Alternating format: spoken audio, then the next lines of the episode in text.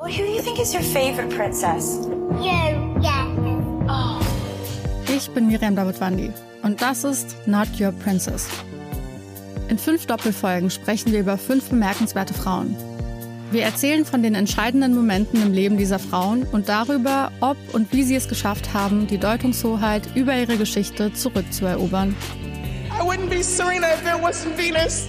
Not Your Princess. Neue Folgen jeden Mittwoch exklusiv in der Podcast-App Podimo. Die könnt ihr 30 Tage lang kostenlos testen unter go.podimo.com slash princess.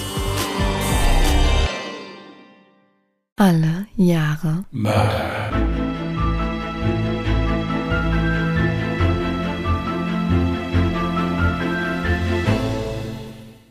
Herzlich willkommen zu Alle Jahre Mörder, der True Crime Podcast mit Christian, hallo. Und? Jasmin. Hi. Hallo ihr Lieben, die Stimmen auf Instagram waren, dass einige Leute sich nicht von dieser Begrüßung verabschieden können. Deswegen werden wir das jetzt erstmal weitermachen, solange bis uns was Neues, Nerviges einfällt. Wir können es ja ein bisschen abschwächen vielleicht. Was denn, soll ich, soll ich, soll ich von draußen rufen oder wie? Nee, so umsetzen, wie ich es eigentlich, wo ich es dir das allererste Mal gesagt habe, dass du es besser betonen kannst.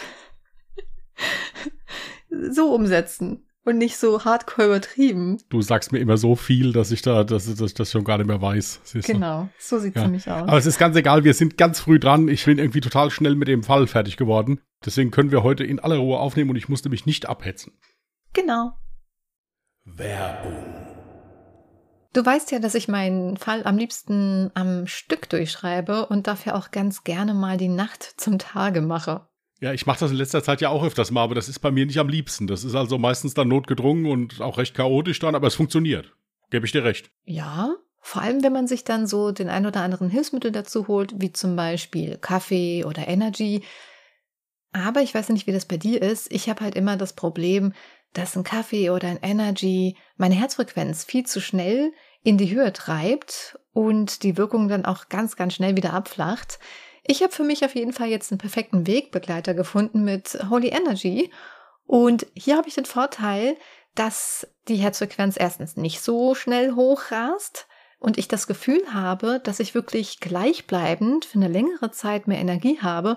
Und das Beste ist halt wirklich, ich kann mich beim Schreiben auch viel besser konzentrieren. Ich dachte mir wirklich jetzt, du würdest mir gestehen, dass du in solchen Fällen irgendeinen Ghostwriter hast, der dir dann den Fall schreibt. Aber damit Holy Energy muss ich dir recht geben. Also ich bin auch jemand, der auf so einen starken Kaffee oder speziell jetzt auf Energy mit ziemlich hohen Herzfrequenzen reagiert, die dann eher schon so fluchtähnlich sind. Ja, also wie als wäre ich irgendwie auf der Flucht. Und da kann ich mich da gar nicht mehr so gut bei konzentrieren. Aber das ist bei Holy wirklich nicht der Fall. Das geht, steigt schön langsam an und bleibt dann auf einem guten Level und steigt dann auch langsam wieder ab. Das ist wirklich sehr angenehm. Das Coole daran finde ich aber, dass die nicht nur Energies haben, sondern die haben auch Eistee. Ja, so als, so als Softdrink-Alternative. Ich meine, man kann nicht nur Energy trinken die ganze Zeit. Und äh, der ist halt cool, der ist ohne Zucker, ja, und der schmeckt nicht so pappsüß wie dieser, wie dieser fürchterliche Krümeltee, den einige Leute da immer konsumieren. Der löst sich ja noch nicht mal auf. Das ist ja das Nächste. Ich meine, im Prinzip isst du ja die Hälfte davon. Außerdem schmeckt es auch einfach wesentlich besser, weil man halt auch wirklich so diese echte Teebasis rausschmecken kann bei dem Eistee von Holy. Und ähm, es hat natürlich noch einen entscheidenden Vorteil, für mich persönlich jetzt vor allem deswegen, weil ich auch keinen Führerschein habe. Ich muss keine Getränke mehr schleppen. Ja, das Zeug ist ganz schnell mit Pulver angemischt und schmeckt dann halt auch ziemlich lecker. Und ich muss nachher übrigens auch kein Pfand wegbringen. Ja gut, ich schleppe auch nicht gerne und ich habe einen Führerschein, also darum, das ist ja jetzt auch egal. Aber es ist wirklich so, und es ist halt auch sehr nachhaltig. Ja, du hast nicht so viel Müll. Das, ist auch schön. stimmt. Ja, ich habe das ja eben schon mal gesagt, dass das nicht so harsch ansteigt, die Herzfrequenz. Was ich auch cool finde, ist, das schmeckt auch gar nicht so nach Energy. Mich erinnert das also an so eine Brause. Ja, So also voll. aus der Kindheit, so, weißt du, aber nicht diese pappsüße Brause. Es gibt ja auch so, so ein bisschen, ist auch so eine leichte Säure mit dabei, deswegen finde ich das ganz cool.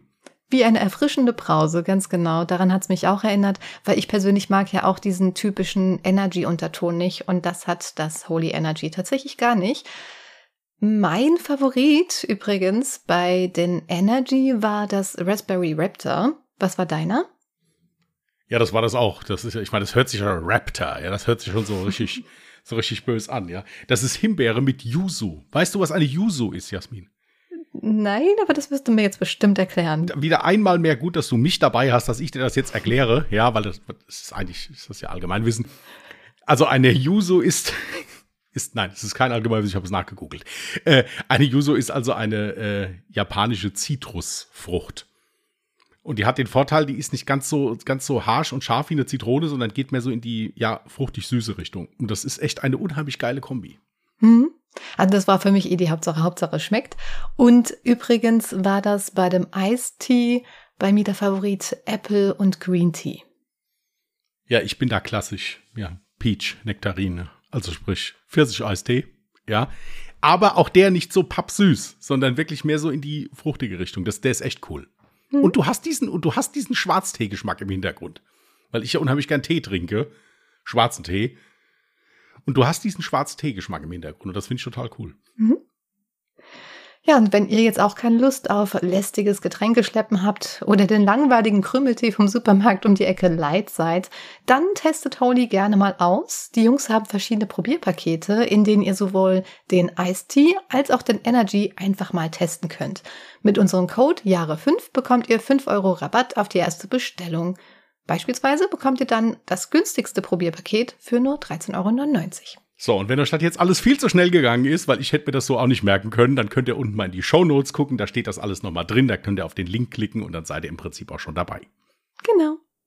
Werbung beendet. Gut, dann kann es ja jetzt auch mit deinem Fall losgehen. Ich lehne mich jetzt erstmal zurück und lausche ergriffen. Okay, ich habe 1996 gezogen und habe einige Namen geändert. Es ist der 28. August 2019. Mit einem lauten, aber zufriedenen Seufzen machte sich Bernd Reuter auf seiner Couch gemütlich. Die Woche verlief bisher alles andere als stressfrei, und so ist der Handwerker froh über seinen wohlverdienten Feierabend. Nachdem er sich es richtig gemütlich gemacht hat, schaltet er den Fernseher ein und seppt ein wenig herum. Auf dem ZDF läuft gerade Aktenzeichen XY ungelöst.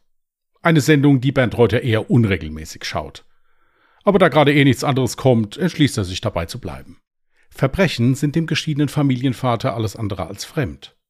In jungen Jahren hatte er selbst alles andere als ein ruhiges Leben. Auch war ihm der unfreiwillige Kontakt zur Polizei nicht unbekannt. Aber das ist jetzt vorbei. Bernd hat sein Leben gut in den Griff bekommen. Ein Grund hierfür könnte in dem tödlichen Unfall seines Bruders vor 23 Jahren liegen. Dieser verunglückte während eines Türkei-Urlaubs tödlich. Bernd denkt nur oft an Rainer und all das, was sie zusammen erlebt hatten. Was er seit über 20 Jahren allerdings zu verdrängen versucht, ist das Geständnis, welches sein Bruder ihm kurz vor seinem plötzlichen Ableben machte. Das Vergessen dieser Sache funktioniert seitdem mal besser und mal schlechter.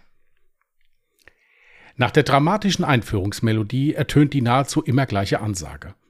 Jetzt bittet die Kriminalpolizei wieder um ihre Mithilfe. Aktenzeichen XY ungelöst. Live aus dem Studio München mit ihrem Moderator Rudi Zerne. Bernd rutscht sich noch einmal auf seiner Couch zurecht. Der erste Fall in der Sendung soll ein Cold Case aus dem Jahre 1996 sein. Hierzu hat die Polizei neue Erkenntnisse in Form von Fotos.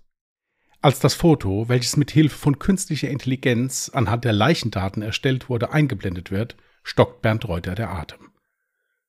Er kennt den Mann auf dem Foto genau. Und noch mehr. Er weiß warum und wer ihn getötet hat.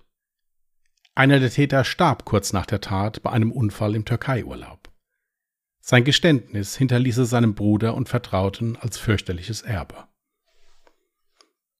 Bernd atmet tief durch. Langsam aber zielstrebig geht er zum Telefon und wählt die eingeblendete Nummer. Als sich die Telefonzentrale von Aktenzeichen Y meldet, läuft für Bernd alles wie in einem Film ab. Hallo, hier ist Bernd Reuter. Ich denke, ich kenne den Toten. Und ich denke, ich weiß, wer ihn ermordet hat. Zeitsprung. Sonntag, 8. Dezember 1996 in Reuert, Schapphüsen im Kreis Kleve. Der leidenschaftliche Jäger Willi Barnickel ist in seinem Revier unterwegs. Bevor er sich auf einem seiner Hochsitze in Stellung bringt, geht er noch ein wenig die Wege seines Jagdreviers ab, um nach eventuellen Spuren zu suchen und generell einfach mal ein bisschen nach dem Rechten zu schauen. Auf seinem Rundgang passiert er auch eine mittlerweile stillgelegte Kiesgrube. Das große Areal, was von den Einheimischen als Sandkuhle bezeichnet wird, ist an diesem Morgen gut einsehbar.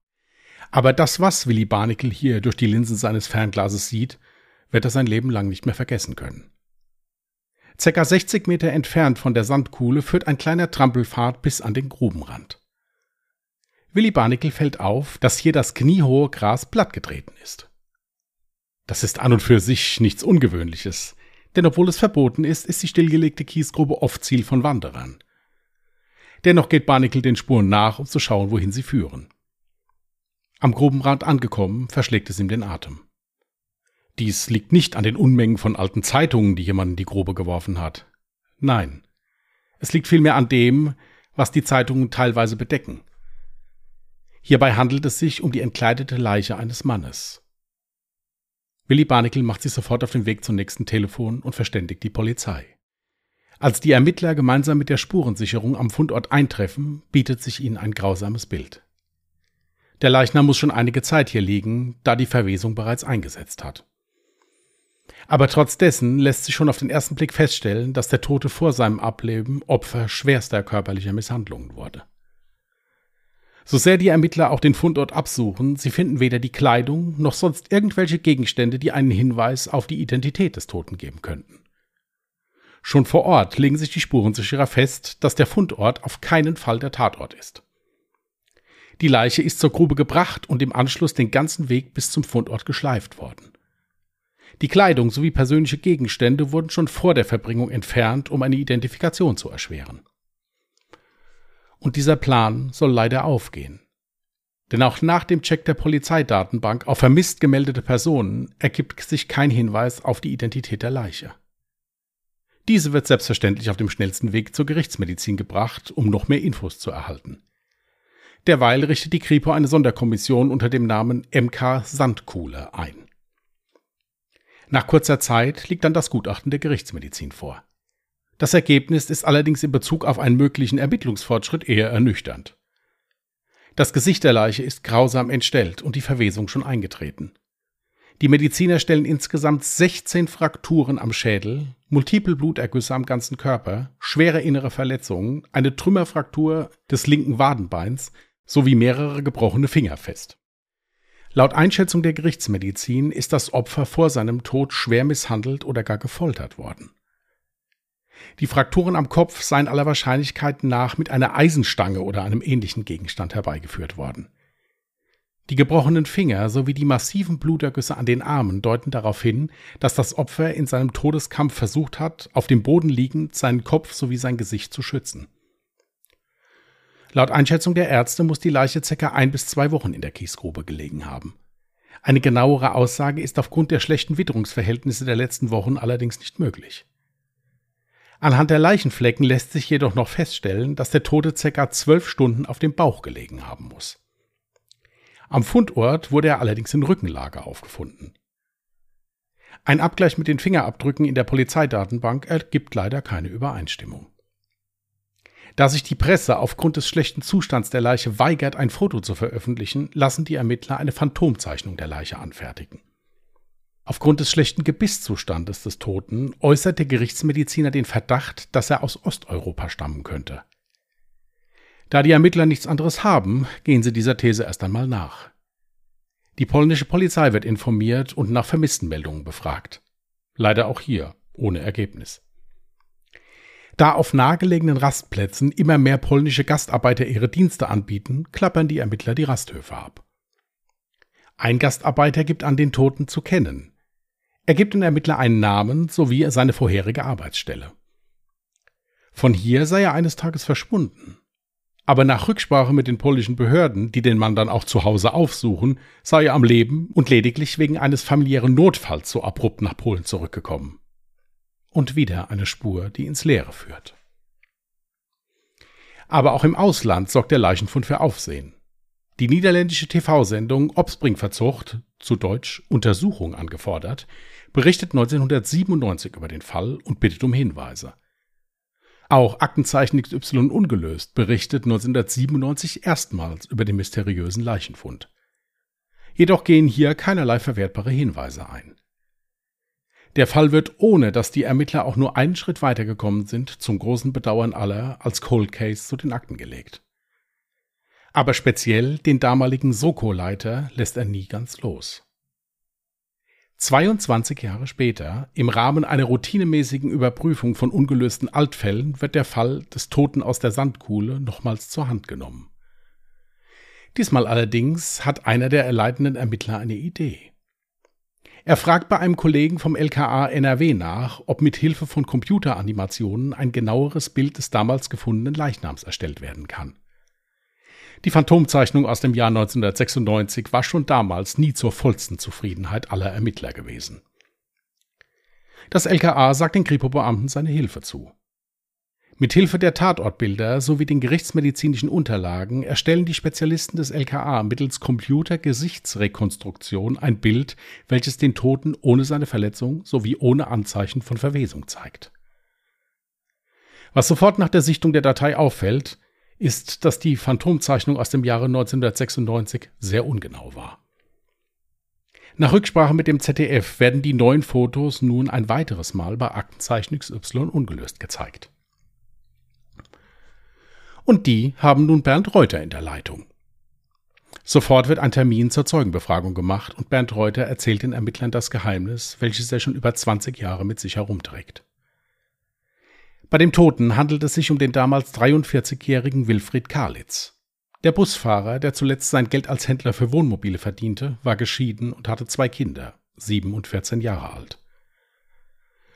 Zum Tatzeitpunkt wurde er aber nie als vermisst gemeldet, da Karlitz ein eher zurückgezogenes Leben führte. Immer wieder gab es Gerüchte darüber, dass er hohe Schulden angehäuft habe und auf der Flucht vor seinen Gläubigern das Land verlassen habe. Der Kontakt zu seiner Ex-Frau sowie zu seinen beiden Kindern soll zu diesem Zeitpunkt auch eher unregelmäßig gewesen sein, und so dachte sich niemand etwas dabei. Es ist wichtig, dass die Kinder wissen, was passiert ist, sagt der damalige Ermittler der Krefelder Mordkommission in einem späteren Interview. Die Zeugenaussagen von Bernd Reuter belasten neben seinem verstorbenen Bruder, der das wehrlose Opfer mit einem Hammer geschlagen haben soll, noch einen weiteren Mann schwer. Hierbei handelt es sich um den 51-jährigen Achim K. Der arbeitslose Mechaniker soll das Opfer gekannt und gelegentlich in dessen Werkstatt gearbeitet haben. Auch von einer Übernahme des Betriebes durch ihn soll die Rede gewesen sein. Die Ermittler zögern keine Sekunde und beantragen einen Haftbefehl für Achim K. Zeitgleich wird die Identität der Leiche mittels einer DNA-Analyse gesichert. Das Ergebnis ist eindeutig. Bei dem Toten handelt es sich zweifelsohne um den vermissten Wilfried Karlitz. Einem Vermissten, der allerdings nie als solcher gemeldet wurde. Bei seiner Verhaftung leistet Achim K. keinen Widerstand. Er macht allerdings auch keinerlei Angaben und fragt lediglich nach einem Rechtsanwalt. Bei einer Durchsuchung seiner Wohnung in einem Nachbarort von Aachen werden im Nachttischschrank zwei Pistolen, Munition sowie Marihuana gefunden. Am 20. April 2021 startet dann der Prozess vor dem Aachener Landgericht. Die Kammer hat hierfür insgesamt 45 Zeuginnen und Zeugen geladen. Achim K. lässt über seinen Anwalt dem Gericht mitteilen, dass er keinerlei Angaben zu den Vorwürfen machen werde. Umso wichtiger ist die Zeugenaussage von Bert Reuter. Dieser sagt aus, dass sowohl sein verstorbener Bruder als auch der Angeklagte vor ihm mit der Tat geprahlt hätten. Beide Täter arbeiteten auf Gelegenheitsbasis immer mal wieder in der Wohnmobilfirma von Wilfried Karlitz. Bernd Reuters Bruder soll das wehrlose Opfer immer wieder mit dem Hammer geschlagen und ihm so die multiplen Frakturen und Hämatome zugefügt haben. Im Anschluss habe der Angeklagte Achim K. den schwer verletzten Wilfried Karlitz mit einem Seil erdrosselt. Grund für den Mord soll reine Habgier gewesen sein. Die beiden Täter wollten 5000 Mark erbeuten, die Wilfried Karlitz für den Ankauf eines Wohnmobils bei sich gehabt haben soll. Auch soll es Streitigkeiten bezüglich einer weiteren Zusammenarbeit gegeben haben. Beide Täter sollen zum Tatzeitpunkt drogenabhängig gewesen sein und wollten mit dem Geld ihre Sucht finanzieren. Um ihre Spuren zu verwischen, fuhren sie die Leiche von Karlitz dann an die ca. 100 Kilometer entfernte Kiesgrube, entkleideten sie und legten sie dort ab. Auf die Frage hin, wieso Reuter sein Wissen so lange für sich behalten habe, gibt dieser an, dass er zum Tatzeitpunkt selbst Probleme mit der Polizei gehabt habe. Außerdem sei er unter Druck gesetzt worden, sein Wissen für sich zu behalten. Dieser Umstand stellt im Übrigen keine Straftat dar. In Deutschland gibt es keine Offenbarungspflicht. Es ist ohne jegliche Gefühlsregung erzählt worden, so Bernd Reuter wörtlich bei seiner Aussage vor Gericht. In mehreren Details zur Tat bleibt der Zeuge allerdings unbestimmt und reagiert gereizt auf die Nachfragen des Vorsitzenden Richters, der ihm hierfür ein Ordnungsgeld androht. Und noch eine Zeugenaussage ist für das Gericht von Bedeutung. Auch die Ex-Frau von Bernd Reuter hat sich gemeldet und ist bereit, Angaben zu machen. Unter Tränen sagt die mittlerweile 43-Jährige dem Gericht, ich wollte es nicht wahrhaben. Wie soll man das glauben, wenn es keinen Toten gibt? Mit dem heute 51 Jahre alten Angeklagten hatte die Frau seinerzeit ein kurzes Verhältnis. Sie habe ihn nach der Gewalttat gefragt, doch er habe abgewehrt. Und abwehren ist auch die Taktik des Angeklagten Achim K. vor Gericht. In den angesetzten acht Verhandlungstagen äußert er sich kein einziges Mal zu den Vorwürfen. Auch weitere Zeugen aus dem Umfeld von Achim K. werden zu der ihm vorgeworfenen Tat gehört. Doch diese Aussagen bringen den Prozess nicht wirklich weiter. Bekannte, Freunde und Arbeitskollegen seien, Zitat einer Aussage, aus allen Wolken gefallen, als sie von den Tatvorwürfen hörten. Am 11. Mai 2021 dann das Urteil. Die Kammer verurteilt Achim K. wegen Mordes und räuberischer Erpressung mit Todesfolge zu einer lebenslangen Haftstrafe. Das Gericht folgt mit dem Urteil der Forderung der Staatsanwaltschaft und der als Nebenklägerin im Prozess aufgetretenen Tochter des Opfers. Die Verteidigung hingegen hatte Freispruch gefordert. In der mehr als einstündigen Urteilsbegründung sagt der Vorsitzende Richter, Zitat, der bei einem Unfall 1997 verstorbene Haupttäter hat mit einem Hammer mehrfach auf den Kopf des Opfers eingeschlagen. Weil er nicht starb, hat Achim K. ihn mit dem Seil erdrosselt. Das Opfer haben sie weggeworfen wie Müll. Achim K. hat sich auch noch darüber amüsiert, wie die verkrümmte Leiche des Opfers so dalag, als er diese in der Kiesgrube entsorgte. Es gibt keinen Zweifel an der Aussage der Hauptbelastungszeugen. Okay, ein spannender Fall, bei dem die Ermittlungsarbeit mal wieder, ja, richtig spannend wurde. Was ich ganz interessant fand jetzt zum Schluss, du hattest ja gesagt, also bei der Urteilsverkündung sagte der Richter, er hätte sich, also Achim K. hätte sich darüber amüsiert, wie verkrümmt die nackte Leiche des Opfers da lag. Und da frage ich mich, war das aufgrund einer Zeugenaussage von Bernd Reuter oder seiner Ex-Frau oder hat er das vor Gericht gesagt? Nein, das kann nur aufgrund einer Zeugenaussage gewesen sein. Von welchem der beiden Beteiligten kann ich leider nicht sagen. Ich habe nur dieses Zitat in einem Zeitungsartikel gefunden. Der hat sich selbst vor Gericht so überhaupt nichts eingelassen. Okay. Ja, also ich finde es schon krass, dass Achim K. dafür überhaupt verurteilt werden konnte, wenn man mal bedenkt, dass man ja wirklich nicht einen einzigen Beweis für diese Tat hatte, bis auf zwei Zeugenaussagen. Man könnte ja ebenso gut hingehen und sagen, ey, vielleicht ist Achim K. komplett unschuldig und Bernd Reuter hat sich diese Geschichte ausgedacht, um, keine Ahnung, ihn aus der Welt zu schaffen oder sowas. Und gerade wenn es dann auch noch die Ex-Frau von Bernd Reuter ist, die auch ausgesagt hat, die standen ja dann zu einem persönlichen Verhältnis. Also ich finde schon, also wenn es wirklich keinerlei weiteren Beweise gab, finde ich schon sehr grenzwertig und ich war sehr überrascht, dass er überhaupt verurteilt werden konnte. Wie gesagt, es gab ein ganz kurzes Fernsehinterview mal mit diesem Bernd Reuter, den Namen habe ich geändert, also der Mann heißt anders, in dem der das halt nochmal erzählt hat. Die wortgemäße Aussage, die er also vor Gericht getroffen hat, also was der alles erzählt hat, das kriegst du nur so bruchstückhaft mal. Wie gesagt, ich habe ja zwei Zitate, habe ich ja reinfließen lassen, mehr gab es auch nicht. Mhm. Also zumindest bei meiner Recherche nicht. Ähm, es muss also im Prinzip so gewesen sein, dass der das so minutiös erklären konnte und wohl auch gewisse Sachen an der Leiche erklären konnte, dass das also Täterwissen gewesen sein muss. Gut, und was ist, wenn er selber der Täter war, der Bernd Reuter? Äh, ist durchaus möglich. Äh, die Zweifel deinerseits sind da berechtigt. Ich hatte die auch. Also ich habe auch gedacht, okay, gut, äh, müssen ja eigentlich nur zwei Leute dasselbe sagen und eine richtig ordentliche Geschichte erzählen, dann wird das schon passen, so nach dem Motto. Mhm. Ich weiß es nicht, ob es wirklich so war, dass dem so viel anhand dieser Aussage nachgewiesen werden konnte. Er dann, denke ich mir, auch kein Alibi präsentieren konnte. Er selbst hat sich ja, wie gesagt, nicht eingelassen. Mhm. Ich kann es nicht sagen. Ich weiß es nicht. Ich fand auch am Anfang, wo du davon erzählt hast, wie die Leiche aufgefunden wurde, mit welchen Merkmalen, klang das für mich auch eher nach einem Mord, der aus Mordlust geschehen ist, also so wie die Leiche aussah, hat man dahinter eher Foltern vermutet, als dass da eigentlich nur versucht wurde, jemanden umzubringen aus Habgier. Ja, das Problem ist, dass in einem Artikel da auch mal ein Staatsanwalt äh, gesagt hat, ja, da wäre es ja auch um eine Geschäftsübernahme noch gegangen, das wären ja nicht nur diese 5000 Euro gewesen, äh, Mark mhm. gewesen. Deswegen, ich habe das nur so beiläufig erwähnt, weil das nur in einem Artikel mal so kurz drin stand, dass es also auch geschäftliche Differenzen da gab. Mhm. Ja, deswegen habe ich das mal ein bisschen vernachlässigt. Also diese Sache mit den 5000 Mark, die muss wohl gesichert sein. Alles in allem war es so, dass dieser Wilfried Kalitz wirklich nicht viel Geld hatte, sondern sich immer gerade so über Wasser halten konnte mit diesem Handel von Wohnmobilen und wohl auch wirklich rundrum verschuldet war.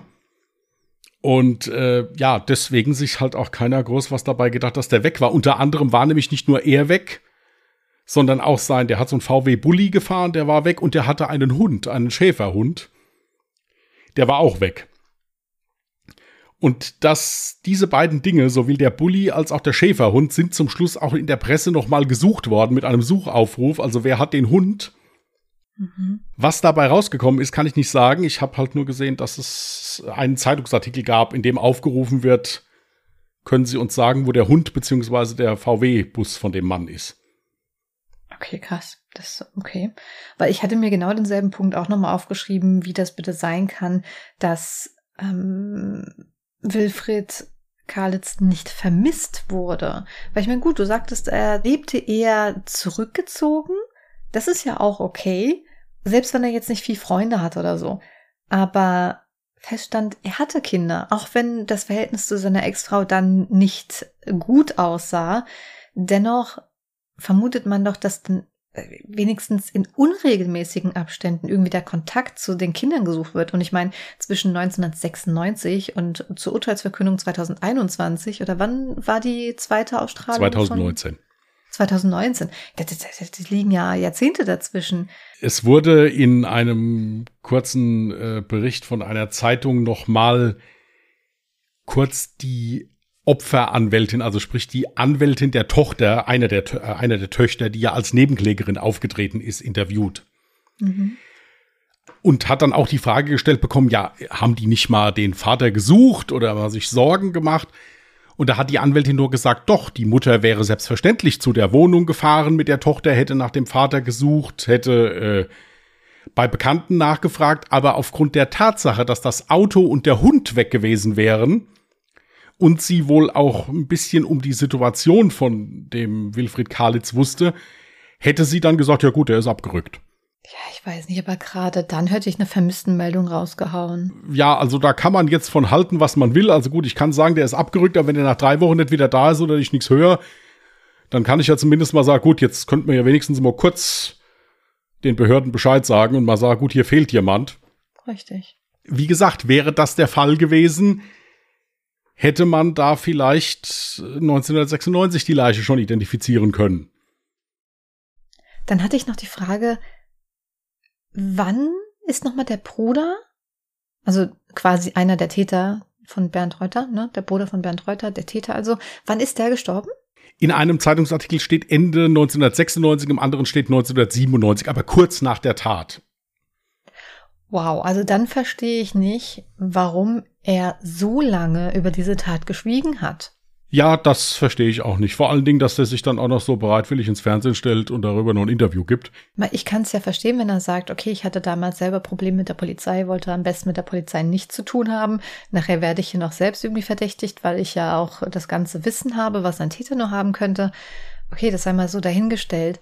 Aber es sind ja dann trotzdem irgendwie 20 Jahre, um die 20 Jahre vergangen. Und ähm, in der ganzen Zwischenzeit hätte er sich doch irgendwann mal denken müssen, vielleicht melde ich das Ganze doch mal. Die Begründung, warum er es nicht getan hat, erklärt nicht, warum er sich dann plötzlich bei Aktenzeichen XY gemeldet hat, nur weil das jetzt im Fernsehen kam. Das war so seine Aussage. Er hat dann vor Gericht auch mal gesagt, er hätte kurz davor eine Krebserkrankung erst überstanden und hätte sich erst mal um sich kümmern müssen in der Zeit und so und hätte es dann mehr oder weniger als so einen Wink des Schicksals gesehen, dass er dann da zufällig eine Sendung, die er nicht regelmäßig guckt, sieht und dann da halt äh, der Beitrag kommt und da hätte er sich gesagt, okay, jetzt muss ich reinen Tisch machen. Er hat aber auch gesagt, dass er im Vorfeld, also sprich jetzt die Frage, warum er das nicht ein Jahr später gemacht hat oder so, dass er unter Druck gesetzt worden wäre. Ein Staatsanwalt hat auch gesagt in einem Interview, viele im Umfeld von diesem Achim K. hätten eine Vermutung gehabt, dass der das gemacht hätte, hätten aber die Hinweise nicht richtig gedeutet. Ah, ja. Wie auch immer man das verstehen will, ich verstehe es nicht, aber gut, ähm, keine Ahnung. Aber sowohl der Bruder als auch der Achim K. müssen alles andere als ein unbeschriebenes Blatt gewesen sein. Okay. Ja, dann habe ich schon einen Blick in die Dropbox geworfen. Was ich hier sehr interessant finde, ist, du hast ja einmal das erste Phantombild reingepackt, was erstellt wurde von Genau. dem Opfer. Das ist eine richtige Zeichnung gewesen jetzt. Die ist nur noch mal kurz digitalisiert worden, aber das ist von Hand gezeichnet. Genau. Und dann hast du noch zum zweiten das Bild, was durch diese Computergesichtsrekonstruktion erstellt wurde. Und ich finde es sehr erstaunlich, wie krass unterschiedlich die sind. Also ihr müsst euch dieses Bild unbedingt angucken. Ihr wisst ja, ihr findet uns auf Social Media auf Instagram unter @allejaremörder mit OE geschrieben oder auf Twitter unter @allejaremorde. Da könnt ihr euch die Bilder jetzt anschauen. Und das Interessante ist, dieses zweite Bild sieht halt wirklich aus wie ein Foto eines Menschen, das du jetzt gerade geschossen hast. Ja. Ja, ist krass. Ist wirklich krass. Ich sehe jetzt aber auch, dass du auch natürlich ein normales Bild von dem Opfer Wilfried Kalitz reingepackt hast. Ich muss jetzt zugeben, das Foto ist halt so ein seitliches ähm, Profilfoto. Und aber wenn ich jetzt dieses seitliche Profilfoto nehme, ich sehe da jetzt keine großartige Ähnlichkeit zu dem Bild, was bei Aktenzeichen XY gezeigt wurde. Aber vielleicht liegt es auch einfach nur an dem Kamerawinkel und von vorne erkennst du die. Das Problem ist, ich habe auch zwei Bilder von vorne gefunden, aber die sind dann im gan der ganze Körper des Menschen, wie er gerade da einen Gartenweg entlang läuft oder sowas. Und da sieht man das Gesicht halt nicht so gut. Deswegen habe ich mich für das jetzt entschieden. Ich sag's mal so, wenn man dem computeranimierten Bild jetzt die Haare länger machen würde und den Bart etwas länger machen würde, so wie der den hätte, könnte der das schon sein. Hm. Was ich halt krass finde, ist der Unterschied zwischen dem ersten und dem zweiten Phantombild. Ja, ja, genau. Das Ja. sind zwei komplett unterschiedliche Menschen in man muss Augen. halt, genau, man muss halt dazu sagen, dass bei dem ersten Phantombild, man sieht ja auch, wie aufgedunsen das Gesicht da ist. Also der Zeichner hat einfach nur die Leiche gezeichnet. Mehr konnte er ja auch nicht machen. Was wollte er machen? Ja, also wie gesagt, werft gerne selber mal einen Blick darauf. Was haltet ihr von dem Urteil? Wart ihr genauso erstaunt darüber, dass man nur anhand der zwei Zeugenaussagen eine lebenslange Haftstrafe bekommen kann für eine Tat? Lasst uns eure Meinung zu dem Fall gerne in den Kommentaren unter unserem Beitrag wissen. Wie gesagt, auf Instagram findet ihr unter, unter Mörder mit OE geschrieben oder auf Twitter unter Morde. Wenn ihr weder das eine noch das andere habt, könnt ihr uns auch gerne eine E-Mail zukommen lassen an die Adresse. Contact at allejahremörder.de, Mörder auch mit OE geschrieben. Genau. Ja, wenn du keine weiteren Fragen hast, würde ich mir dann mal was Neues raussuchen. Ja. Ja? Ich habe schon nebenbei so ein bisschen 2012. Hatten wir, glaube ich, bislang nur zweimal. Und noch keine Fallvorschläge, also reicht auch gerne wieder Fallvorschläge ein, wenn ihr noch welche habt. Dann nehme ich das.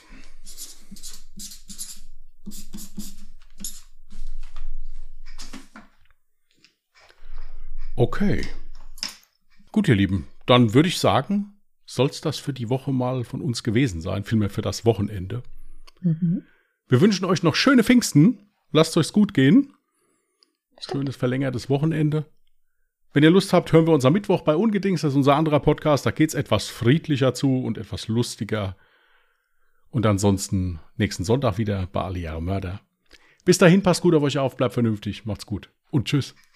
Macht's gut. Bye.